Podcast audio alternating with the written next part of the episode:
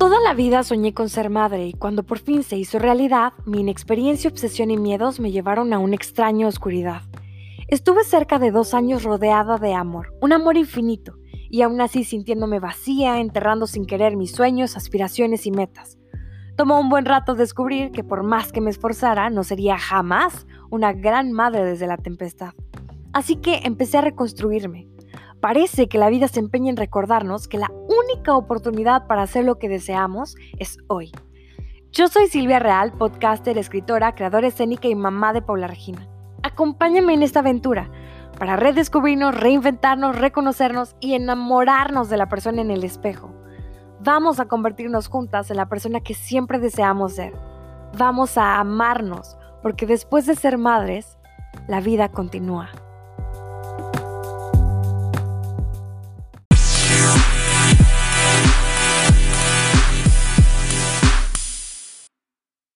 Hola, hola, ¿cómo estás? Yo soy Silvia Real y el día de hoy estoy súper contenta porque está conmigo una mujer increíble, súper talentosa, con una voz hermosa y un corazón enorme, para platicar conmigo en vísperas de la inauguración oficial de esta nueva sección en la cual pues ya les he contado que tengo mucha fe. Hoy vamos a hablar un poquito sobre la vida del artista, de nosotros los exiliados, de los locos, de los raros, de esos que persisten y sobreviven al no constante, contándonos historias para hacernos vibrar, para hacernos pensar, para entretenernos o para revolucionarlo todo. Hoy conmigo una bestial actriz de teatro y doblaje mexicana con ustedes, Alicia Barragán. ¿Cómo estás, Ali? Bienvenida. Hola, muchas gracias. Gracias por esa introducción tan bonita. Oye, un placer de verdad tenerte aquí y volver a escuchar tu voz después de tantos años de no escucharnos. Oye, sí, ya tenía mucho tiempo de no escucharte y me da mucho gusto. Yo te recuerdo, Ali, la verdad, como una súper, súper actriz, como una niña bien talentosa. Y me acuerdo de tu voz así cantada y siempre me lleva a las princesas de Disney. Ojalá que pronto te den tu princesa, Alicia. Ay, te juro que sí, ese es como el, como el goal, así, cañón. Esa es mi meta, así. Estoy como de, ya, me tiene que tocar, me va a tocar y me tocará. Sí, ya te va a tocar, tranquis. Ya ves que dicen que tu destino te persigue, siempre que estés pensando en lo, en lo que quieres, ahí va a andar rondándote. Exactamente. Pues Oye, nada más no perderlo. Ajá, sí. Platícanos un poquito de tu vida profesional. ¿Cómo es que llegas a donde estás? Hoy Paula Regina es tu fan y yo no tenía idea. Yo escuchaba que a Regina le gustaba esta caricatura porque la verdad es que no soy esa mamá que está muy pendiente que mal, ya sé. Pero a veces para, a veces para ponerme a trabajar le doy su tablet y yo me pongo a trabajar y entonces escucho las cancioncitas y así de Miraculous se llama. Ajá. Entonces eh, escuchaba que Regina veía esto y entonces hacía poses así como de superhéroe. Y yo un día pues me puse a, ponerle ahora sí que atención y empecé a, escuchar una voz muy familiar y yo, mm, esa voz era la de Alicia. La conozco. y si eras tú y yo, come on. Mi amiga ya es muy famosa. Ay, pues fíjate que yo llegué a Miraculous muy gracioso porque la directora me vio y me dijo, ay, te pareces mucho a este personaje, ¿sabes qué? Tú lo haces. Y yo, ah, bueno. Y por eso me lo dio. o sea, fue, fue de dedazo. Sí, así como que la directora dijo, ah, ella va, órale.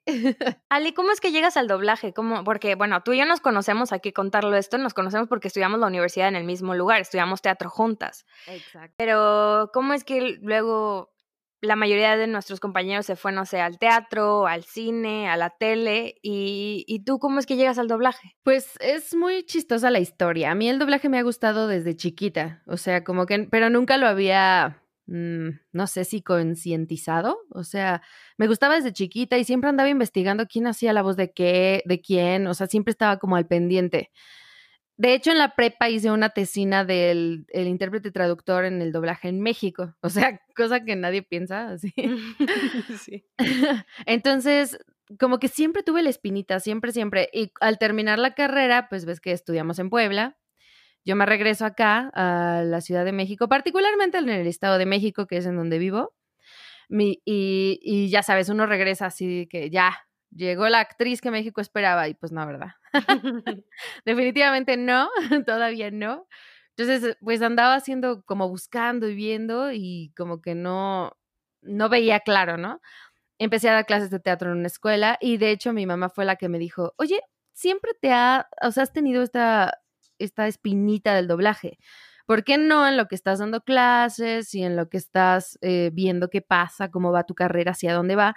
Pues ¿por qué no tomas un curso, un diplomado o algo de doblaje? Y yo dije, ay, mi madre es tan sabia. Y dije, claro, pues sí me gusta, ¿por qué no lo intento? Y me metí a un curso en una escuela que se llama La Cuarta Pared. Y bueno, o sea, si de por sí me gustaba antes como fan, digamos, ya cuando me adentré al mundo fue como de, wow, me fascina. El diplomado duró año y medio más o menos y pues terminé el diplomado y como dos meses después empecé a trabajar. Y heme aquí casi ocho años después. Oye, pero ¿cómo llega esa primera oportunidad? ¿Quién te abre la puerta?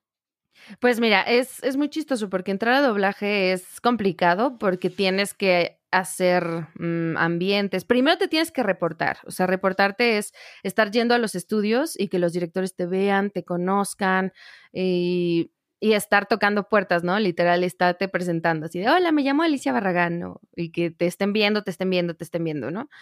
Y tienes que hacer sala, y hacer sala es que estés sentada con el director o la directora viendo cómo trabajan los actores de doblaje, ¿no? Los que estás ahí viendo enfrente. Y mucho tiempo al principio es así, solamente estar sentado observando, aprendiendo de lo que hacen ellos, los directores, aprendiendo cómo trabaja cada director, etcétera.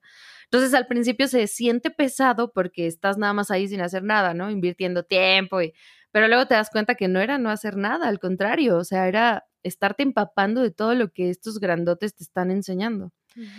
Entonces, la primera vez me acuerdo que estaba haciendo sala en un estudio que se llama Candiani con un director que se llama Oscar Flores, que fue mi padrino justamente. Entonces estaba yo sentadita haciendo sala y me dice, oye, mañana puedes venir a hacer un llamado. Y yo, y por dentro, ¿no? Así de, y ya por fuera, ay, pero por supuesto que sí, señor. Y me dice, ¿ya tienen tus datos aquí? Y yo, sí, señor, ya los tienen. Y así bien zen, ¿no? Y por dentro está que me volvía loca.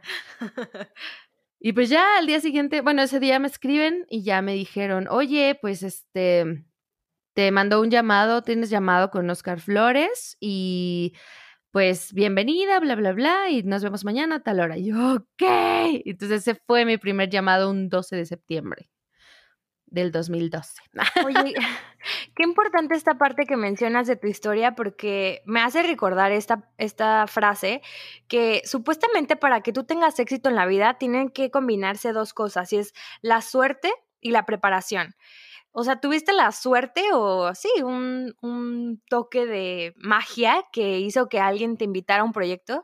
Pero además que ya estabas preparada para ejecutarlo bien, ¿no? Y entonces a partir de que haces algo y a la gente le gusta lo que haces, empiezan a llamarte. Sí, exacto, exacto. O sea, como que van viendo, y de hecho, con este director en particular me pasó, al principio empecé a trabajar mucho con él y él fue como que el que me empezaba a abrir las puertas, ¿no? Y una vez me pasó que me, me, llaman de otro estudio al que yo había ido a trabajar muy, digo, a reportarme muy poco, o sea, casi no, y no había trabajado ahí tampoco, así como mucho. Me hablan y me dicen, oye, tienes un llamado. Yo, ah, ok, con otro director, ¿no? Que se llama Noé Velázquez. Y yo, va, pero yo pensé que iba a ser ambientes, que los ambientes es como doblar a los extras, haz de cuenta. O sea, es toda la, la parte de atrás, toda la parte de atrás. Y dije, bueno, no seguro voy a hacer ambientes, pero es nuevo director, qué chido, ¿no? Entonces llego al estudio y me dicen, ay, este, danos 10 minutitos porque no va atrasado. Pero yo pensé, bueno, los ambientes generalmente son en grupo. Yo dije, pues, ¿por qué tendría yo que esperarlo? Más bien todos, ¿no? Y yo no veía que llegaba gente y nada más estaba yo esperando, ¿no? Yo, algo está interesante aquí. Y ya cuando sale el director me dice, Alice, dame nada más cinco minutos, voy para allá y regreso y entramos. Y yo, ah, caray, que voy sola. Y ya que leí, dije, ay, sí, voy sola. y ya me dice, vente pues. Y entonces ya entro. Me dice, hola, mira, no me conoces, yo me llamo Noé, pero te recomendó Oscar Flores conmigo porque le pedí voces jóvenes y él me dijo que tú eres nueva, estás llegando con nosotros y quiero, quiero ver qué tal trabajas. Y yo así, ok. Y pues ya me dio un personaje, se fue la primera vez que hice un personaje yo solita. Y de ahí para el real. Oye, entonces en, en esta carrera, como en muchas de las carreras que tienen relación a lo artístico, también funciona por recomendación. Sí, también te hace un mega paro. O sea, y pues siempre, ¿no? la publicidad a voces es la, la que más funciona. Entonces, tanto bueno como malo, porque hay muchas veces que pasa que hay gente que, híjole, ¿sabes qué? Es que este niño no hace esto, no hace esto, no hace esto y bye, ¿no? O al revés. O sea, a mí creo que tuve la fortuna de que muchos directores hablaban de mí y me empezaron a llamar y me llamaban de otros lados y dije, ay, qué chido. O sea, empezaba como a avanzar y yo así como, ¡Ah! ¿en serio está pasando? Sí, es que yo creo que esto es, esta es la parte que me gusta de traer historias como la tuya acá al podcast. Es que en realidad creo que los sueños se hacen realidad y tú los vas persiguiendo y te vas preparando, pero una cosa siempre te va llevando a otra y te va abriendo puertas nuevas como para que de verdad tu sueño se cumpla. O sea, solamente hay que estar ahí sobre la meta y, y como dices, dije hace rato, o sea, preparándote para que las cosas sucedan. Exacto, sí, completamente. Completamente, o sea, no, si estás sentado nada más esperando a que llegue, pues no va a llegar. O sea, uno tiene que literal estar buscando, porque me acuerdo que tenía muchas conversaciones con personas que me decían, es que de doblaje no se vive y cómo vas a vivir de doblaje. Ay, no, yo lo intenté y no pude. Y pues a veces eso como que te hace tambalear, ¿no? Y dices, oye, sí, sí, es cierto. Pero poco a poco vas viendo cómo va funcionando el asunto y dices, claro, pues es que ellos no ganaban bien porque no se movían y se quedaban en un lado. Pero si vas de un lado a otro y estás, o sea, uno, nosotros somos eh, nómadas, o sea, andamos de un estudio a otro, bueno, ahorita no, pero se anda de un estudio a otro, o sea, si vas buscando y tocando puertas por todos lados, claro que puedes vivir de doblaje, yo vivo de doblaje. Ali, tú sigues haciendo teatro también, ¿no? Bueno, cuando se podía, porque con esa cosa ya, ya nadie hace nada. Pero tú seguías haciendo teatro. Sí, sí, también. También sigo ahí en el teatro. Anduve también haciendo mucho breve, teatro en breve, en Art House. Y este, y también estuve en, en, temporadas este, ya con obras largas. Y sí, o sea, sigo, ahí sigo haciendo teatro porque creo que es como la base de todo. O sea, es como yo siempre he pensado que cuando quieres hacer tele, cine o lo que sea, la base es el teatro. O sea, de ahí tienes que empezar. Igual con doblaje, de hecho, de hecho, cuando uno llega siendo actor de teatro tiene un poco de ventaja en doblaje. ¿Tú crees que el teatro, el arte en general, te cambió la vida? Sí, muchísimo, muchísimo. Y sigue cambiándome la vida porque aunque parece que no, te enfrentas a ti mismo de una manera impresionante y descubres, vas descubriendo cosas que dices, ah, caray, o sea, te hace pensar, te hace entrar completamente en ti, cosa que a veces nos negamos a hacer. Y con el teatro solito va saliendo. O sea, no sé, eh, ah, para mí llegó a cambiar radicalmente mi vida. a mí, a mí me pasa que siento que cada personaje como que te va dejando cosas nuevas, que igual y si son cosas muy tuyas que no habías descubierto, o quizás son, no sé, ciertas o actitudes que tiene el personaje que quisiera tener en mi vida y entonces me las robo de los personajes. Me pasó cuando, cuando, híjole, este, yo creo que este personaje, y sin ser profesional, sino un personaje que hicimos en la carrera, que fue cuando hicimos Romy este, La Mujer de Antes, y yo interpreté a Romy Bochlender y recuerdo que este personaje que no se parecía nada a mí, me regaló una seguridad, una de verdad, una seguridad interna que no había tenido nunca. Entonces, es algo que me fascina del teatro. Siento que, que, te vas como que construyendo con cada nuevo personaje, vas convirtiéndote en una persona más interesante. Sí, claro, son, es, lo visualizo como un edificio. O sea, cada personaje va llenándote tus basecitas. O sea, vas como aquí, aquí, y ya estás tú creando tu edificio en, en ti, pues, de tu persona. Entonces, está increíble cómo puedes ir, ir aprendiendo y trayendo a ti algo de cada personaje. ¿Cuáles son tus personajes favoritos? Y yo sé que te lo preguntan mucho y que siempre dices, es que cada personaje es especial. Pero ¿cuál es tu favorito? Tiene que haber uno. Ay, es que hay, la verdad hay varios, pero mira, te voy a ser súper sincera. Hay un personaje que en particular me gusta hablar mucho. Ella se llama Fallon, de la serie Dynasty, que está en Netflix. Y me encanta porque me divierto horrores, tanto grabando como con ella. O sea, eh, esta chica, Elizabeth Gilles se llama, creo, es una actriz impresionante. O sea, ella es muy buena, muy buena como actriz, como cantante, ¿no? Entonces al principio sí implicó un reto porque además habla muy rápido y da unos matices tan chidos que sí es un reto como tú como actriz de doblaje quedarte abajo, ¿no? Pero afortunadamente tuve un muy buen director que me echó la mano, él se llama Ulises Mainardo Y wow, o sea, es uno de los personajes que más disfruto hacer, yo creo que por eso, porque implica un reto y todo el tiempo está hablando. Entonces, a mí creo que creo que ella es una de mis favoritas, o sea, hablando de personajes live action, digamos. Ella es de mis favoritas. Ella y otra chica que se llama Riley de MacGyver, la nueva versión, que está en Universal, creo, la están, bueno, no sé si le están pasando ahorita o, pero sí va a haber otra temporada. Y ellas, ellas me gustan mucho, porque además son, ya sabes, acá super girl power y así. Entonces son chavas súper duras, súper tough, así, ay, me gustan mucho, mucho, pero creo que con Fallon me divierto al extremo, cañón. Cuando haces un doblaje tienes que hacer, porque el personaje ya está construido, ¿no? Entonces, ¿tú también tienes que hacer una construcción de personaje o cómo es que te adaptas al personaje que ya alguien inventó? Pues más bien nosotros seguimos esa línea, o sea, la línea de alguien que ya creó su personaje. Entonces, es un poco más complicado porque nosotros tenemos menos de cinco minutos para ver qué es lo que pasa, pero afortunadamente tenemos lo que alguien ya hizo y lo que nosotros tenemos que hacer es igualar la actuación y ese, esa creación de personaje que ellos hacen pero solamente observando, porque pues nosotros, a nosotros, por ejemplo, no nos dan el libreto antes, o sea, nosotros tenemos ahí dos segundos para ver lo que ella está haciendo en ese momento. Ok, entonces tú lo ves y luego lo reproduces. Ajá, algo así. Órale, qué interesante. ¿Y toma mucho tiempo? Pues, ¿que las grabaciones? Sí, una grabación, así, por ejemplo, una escena, ¿cuánto tiempo toma grabar? Ah, pues depende. Por ejemplo, si hablamos de Fallon, ella, ella habla muchísimo, entonces ella saca muchos loops. Los loops son cada 25 palabras en un libreto.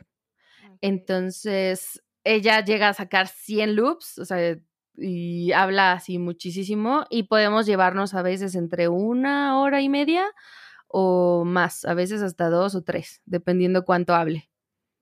Órale. Sí. Oye, ¿y qué le recomendarías a alguien que quisiera ahorita empezar a hacer doblaje? ¿Importa la edad? Nah, la edad es lo de menos. He conocido gente mayor de 50 años que han entrado y les ha ido súper bien.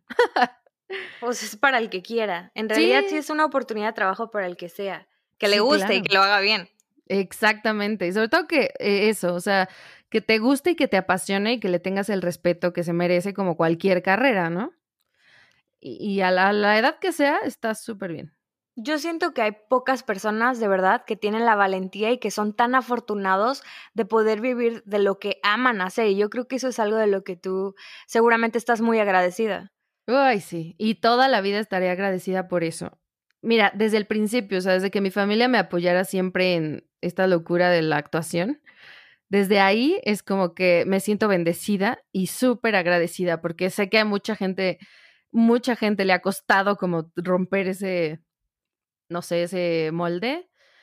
Y a mí afortunadamente mis papás me dijeron, órale, vas. Bueno, sobre todo mi mamá fue como de, a mí me daba miedo mi abuelo y mi abuelo también me dijo, órale, va, estudia actuación, pero sé la mejor. Y yo, bueno, va, me late, me late. Entonces, desde ahí me siento súper afortunada. Y luego, como bien dices, o sea, las cosas van fluyendo y fluyen poco a poco y van llegando y es impresionante cómo poco a poco todo se va acomodando. Y, y afortunadamente tengo la dicha de decir que vivo de mi sueño y que vivo el sueño también. Sí, eso es muy importante porque hay muchas personas que teniendo tanto talento, pues pasan la vida entera en una oficina sin aventarse nunca, por justamente ese miedo de no, es que es bien difícil, es que no se puede, o es que no tengo las características físicas en el caso de la ah, televisión, por ejemplo, ¿no? No soy, no soy físicamente lo que se espera de un actor de tele, entonces pues ni modo, me voy a quedar aquí. Pero de pronto ves mujeres que son para nada lo que piden los estándares de belleza y están ahí partiéndosela y luchando por su sueño y qué chingón, la verdad, tener esa valentía, sí, claro. sí, o sea, la cosa es esta, como en todo en la vida, te tienes que arriesgar. O sea, si lo quieres, ve por él. Esa es la cosa. Sé que suena así, ay, sí, lo dices bien fácil, pero sí pasa. O sea, yo de verdad el primer año yo decía, ay, no, no, porque no tenía dinero, ya sabes, ¿no? Como las y seguía dando clases. Entonces no me gustaba tanto dar clases. Entonces yo decía, ¿y ahora qué voy a hacer? Pero poco a poco, o sea, si tú empiezas a sembrar y vas sembrando, sembrando, sembrando, la cosecha al final es impresionante. O sea, realmente te das cuenta de que todo lo que has hecho y volteas hacia atrás ha valido la pena. todo el camino. Sí. Exacto. Eso me parece muy interesante y me da mucha tristeza porque a veces me pasa a mí, por ejemplo, empezar este proyecto fue algo que me costó mucho trabajo porque siempre me estoy preguntando, o sea, ¿y qué van a pensar los demás, no? ¿Qué van a decir? Ay, no, o sea, esta vieja estudió teatro, pero como ya tiene una hija y ya no se puede hacer teatro en el mundo porque pues ya se acabó, entonces, entonces ahora está eh, haciendo podcast como que probando suerte en algo que igual y ni le va bien, ¿no? Entonces siempre me preguntaba esto, ay, ni siquiera, o no, no soy, no soy como las otras niñas que suben cosas en Instagram, así, no sé. Ah, como que siempre, siempre estamos construyéndonos cosas y juzgándonos desde puntos de vista que que vienen desde adentro y que igual a la gente le vale y que todos estamos en lo mismo. O sea, todas nos sentimos inseguras, todas tenemos temor de fracasar, de que no nos vaya bien, que te ignoren todo el mundo. Pero digo, o sea, estoy a punto de cumplir 31 años. Cuando salga este episodio creo que ya los voy a tener. pero, cuando, pero, o sea, es irreal llegar a esta edad teniendo tanto miedo de lo que la gente piense, ¿no? ¿Cuántas cosas dejamos de hacer por lo que la gente piense de nosotros? Ay, sí, sí, la verdad es impresionante cómo nos frenamos. Y son historias que te compras. Fíjate, a mí me pasaba mucho sobre todo con el canto. O sea, tuve, creo que un trauma cañón por alguna personilla que alguna vez me dijo que no podía hacerlo o que, ah, lo haces bien, pero no tan bien. Y ya sabes que te empiezas a comprar ideas y te empiezas a comprar inseguridades que a lo largo me ha costado un trabajo quitarme. Afortunadamente ya lo he trabajado muchísimo y ya estoy súper segura de que amo cantar, amo, amo estar en un escenario cantando. Incluso en doblaje ya me ha tocado cantar, entonces, no manches. O sea, dije, ya, deja de comprarte historias que no te competen, que alguien te dijo y tú te lo creíste y ni siquiera es verdad, ¿no? Entonces, creo que eso es lo que tenemos como como que separarnos de esas historias, porque dejas, o sea, yo siento que desperdicié muchísimos años por los miedos. Pero dije, bueno, ya, ya pasó, los desperdiciaste, ok, o a lo mejor en ese momento necesitabas eso para sentirte lo segura que te sientes ahorita, ¿no? Entonces, como en toda la vida, o sea, el pasado son lecciones, entonces la cuestión es aprender de eso.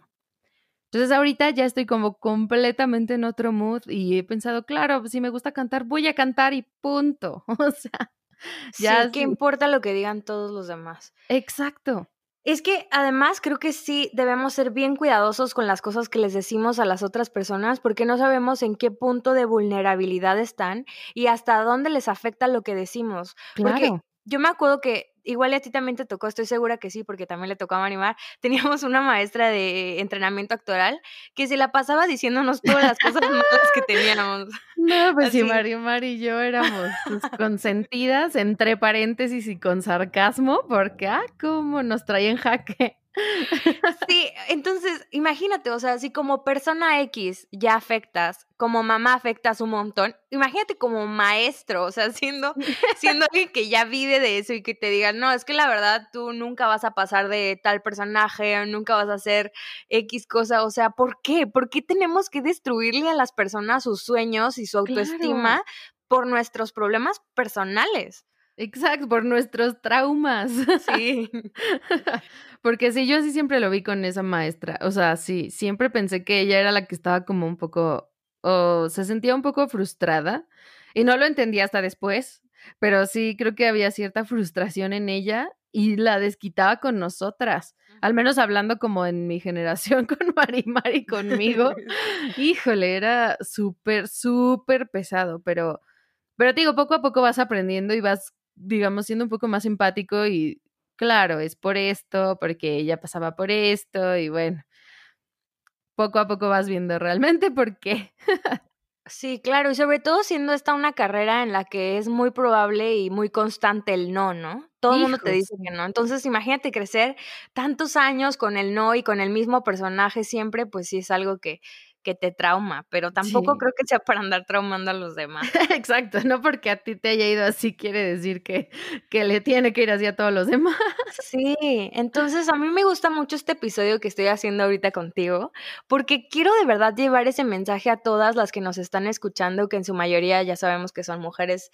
Eh, que la verdad todas tenemos inseguridades, que a todas nos han pasado cosas que nos han ido como que destruyendo y que llega un momento en la vida en el que neta a veces te preguntas quién eres, pero que hay mucho que rescatar de las cosas bonitas de nuestra infancia, de esa libertad que teníamos para ser quienes éramos, así con, con total tal cual libertad de ser lo que éramos sin preocuparnos de nada, creo que deberíamos regresar al origen y dejar de preocuparnos tanto por lo que piensa la gente de nosotros, que no nos sirve de nada. No, al contrario, es un freno total. Y digo, digo, ahorita lo digo así de nada, sí, oigan, digo, todas hemos pasado por eso. Créeme que la inseguridad ha sido algo que ha estado muy latente en mi vida. Poco a poco, afortunadamente, he podido como que romper barreritas y claro, tampoco te puedo decir, claro, soy la mujer más segura del mundo. Porque pues también hay cosas que me dan mucha inseguridad, obviamente, ¿no? Por lo mismo que dices, o sea, los estándares están muy cañones. Entonces, por eso es que, por ejemplo, algo que me da mucha inseguridad y que a lo mejor no haría nunca es tele. Y nomás porque estoy loca, ¿no?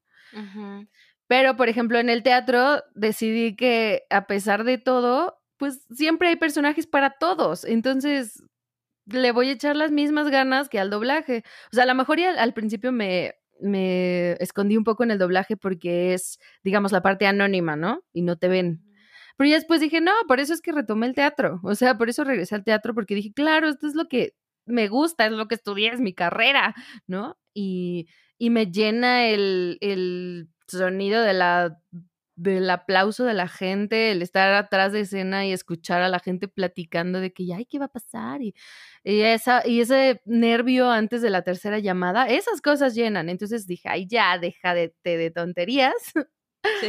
Y órale, o sea, regresa y haz lo que quieres. Y la verdad me ha ido muy bien. O sea, regresé con todo y no había parado. Ahora tuve que parar, pero por situaciones de la vida, ¿verdad? Pandemia que le llaman.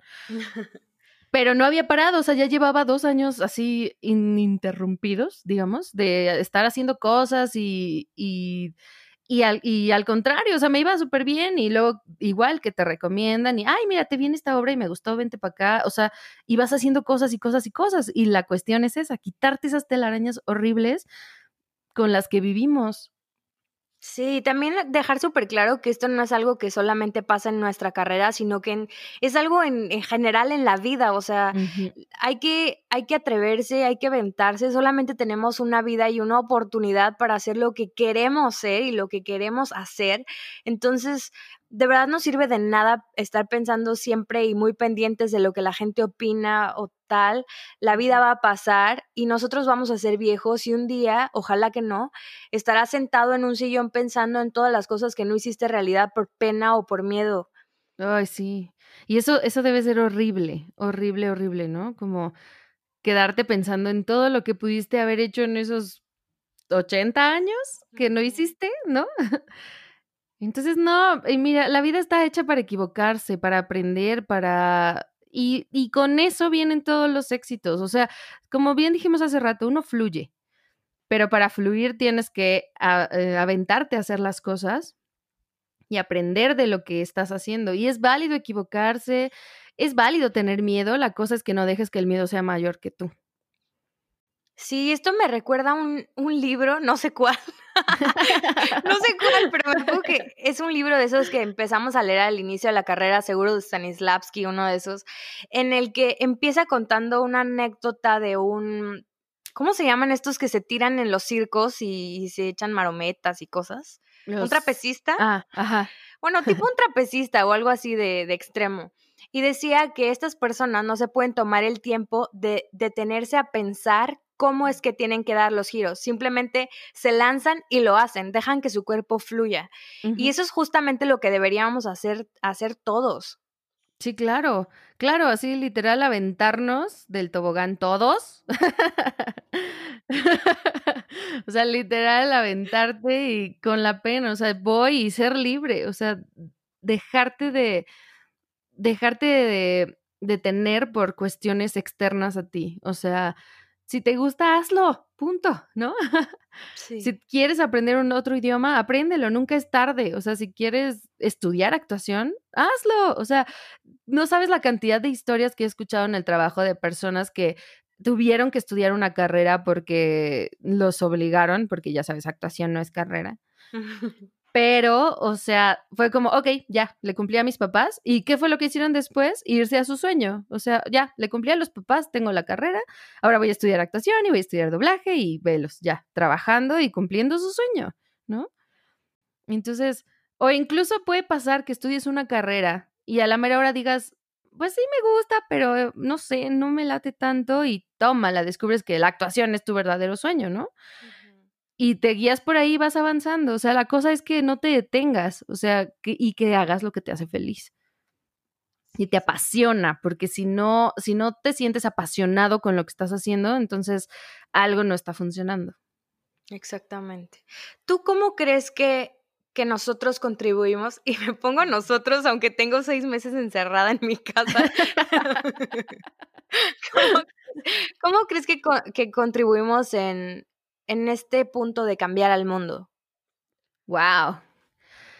Pues es que también tenemos una responsabilidad bien grande porque tenemos la ventaja o bendición de que nosotros podemos enviar mensajes, o sea, por medio de una, pues de una obra, como tú lo haces con el podcast, por ejemplo, o sea, este tipo de, de cuestiones con las que podemos realmente llegar a los corazones de muchas personas. ¿No? Entonces, compartiendo todo lo que sabemos. O sea, ahorita, por ejemplo, hablando de la pandemia y así, yo hice teatro por Zoom. Nunca había hecho teatro por Zoom, creo que nadie. Pero, por ejemplo, es como un, o sea, lo que quisimos hacer esa vez, por ejemplo, ayudamos a, eh, llevamos despensa a varios actores que pues por la pandemia dejaron de trabajar y no tenían nada. Entonces, con eso que ganamos, les ayudamos a llevar despensas. O sea, uno puede poner su granito de arena. Y a nosotros como artistas a lo mejor y se nos facilita porque pues en una de esas dices, ay, voy a cantar y vengan todos y ya de ahí puedes, ay, ayudo al mundo, ¿no? O sea, no sé, creo que a nosotros con este don del arte podemos dar y llevar mensaje al mundo, pero hay que aprovecharlo porque también hay quien, ah, hay quien nada más está en esto por fama y pues no se trata de eso. Sí, esto me hace pensar también en los TikTokers, Instagramers y tal. O sea, de verdad, híjole, voy a sonar súper envidiosa y de verdad que hay unas chavas que están súper guapas y que de verdad mis aplausos, no sé cómo le hacen para mantener esos apps, pero yo estoy muy estresada a veces con que siento que hay personas que de verdad no aportan absolutamente nada y que son personas a las que la gente adora y lo super siguen y les super aplauden, cuando a mí me me parece que hay personas, por otro lado, que veo a mis amigos artistas esforzándose muchísimo con proyectos súper pensados y a los que neta, o sea, no les dan ni un plátano. Entonces, sí. es, que, es, que, como artista, como creador, sí te provoca un algo interno y digo, sí, vamos a hacer sororidad y hay que aplaudirnos entre todas y nos ayudamos, pero no manchen. pero es que sí, o sea, sí hay veces que dices, oye, no inventes, tengo una carrera, he hecho esto y y nada más porque tengo un, no tengo un millón de followers, entonces ya no tengo el derecho a compartir mi mensaje. Exactamente. ¿No? sí, sí, te entiendo perfecto. O sea, ¿por qué? ¿por qué está demeritado el trabajo? Y de hecho he visto eh, un, un, compañero también de nosotras publicó hace poquito que para poder conseguir un casting ahora ya no solamente basta con que pases el casting y entonces al director le parezca que te pareces a lo que está buscando, sino que también necesitas tener un montón de followers ah, para que te contraten. Entonces, como, ¿qué está pasando con el mundo? Impresionante, porque también, no me acuerdo qué día estaba viendo a ver si hacía un casting y ya la mera hora no lo hice, creo que por tiempo, pero cuando vi todo lo que se requería, uno de los requisitos era tener mínimo 2.000 followers en Instagram. Y yo, ¿qué? ¿Y si no tengo 2.000 followers en Instagram, ya no puedo hacer el casting o cómo? ¿No? y es como, ¿y dónde queda mi talento? Como dices, ¿dónde queda la visión del director? O sea, son demasiadas cosas que se están perdiendo ahorita. Sí. Sí, es muy triste, pero de modo hay que adaptarse o morir. Exactamente. ok. No sé si quieras ahora dejarnos una recomendación para alguien que le gustaría vivir de esto, ¿qué debería hacer?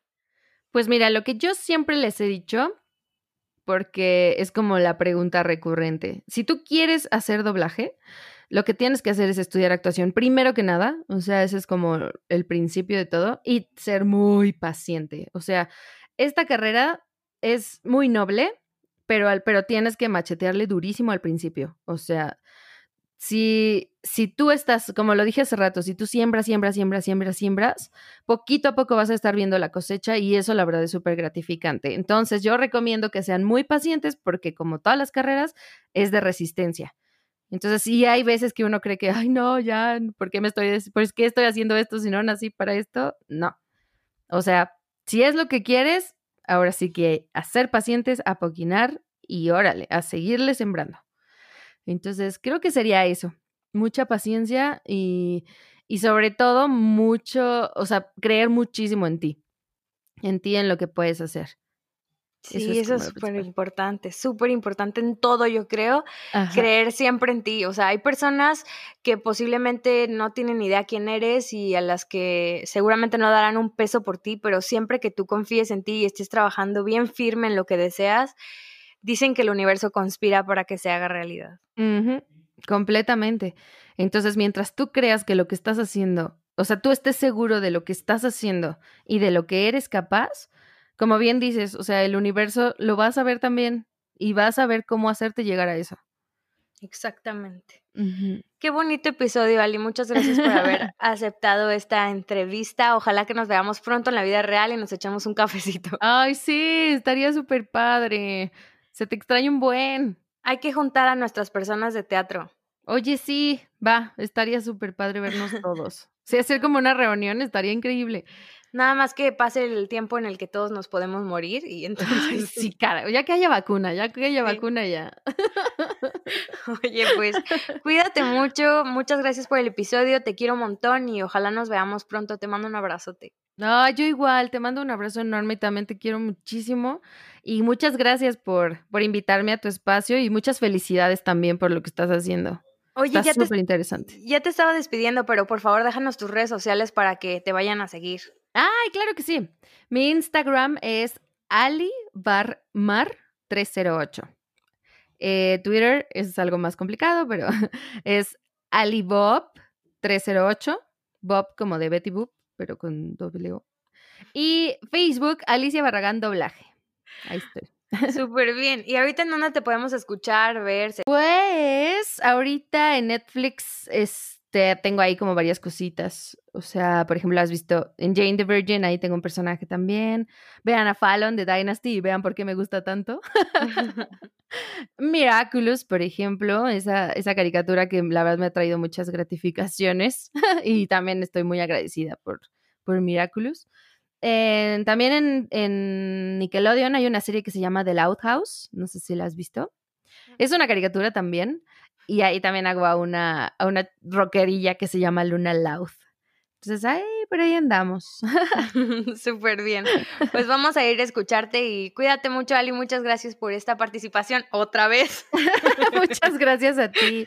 Muchas, muchas gracias y felicidades por tu espacio. La verdad está súper padre lo que haces. Muchas gracias, Ali. Te quiero. Abrazos. Bye. Bye.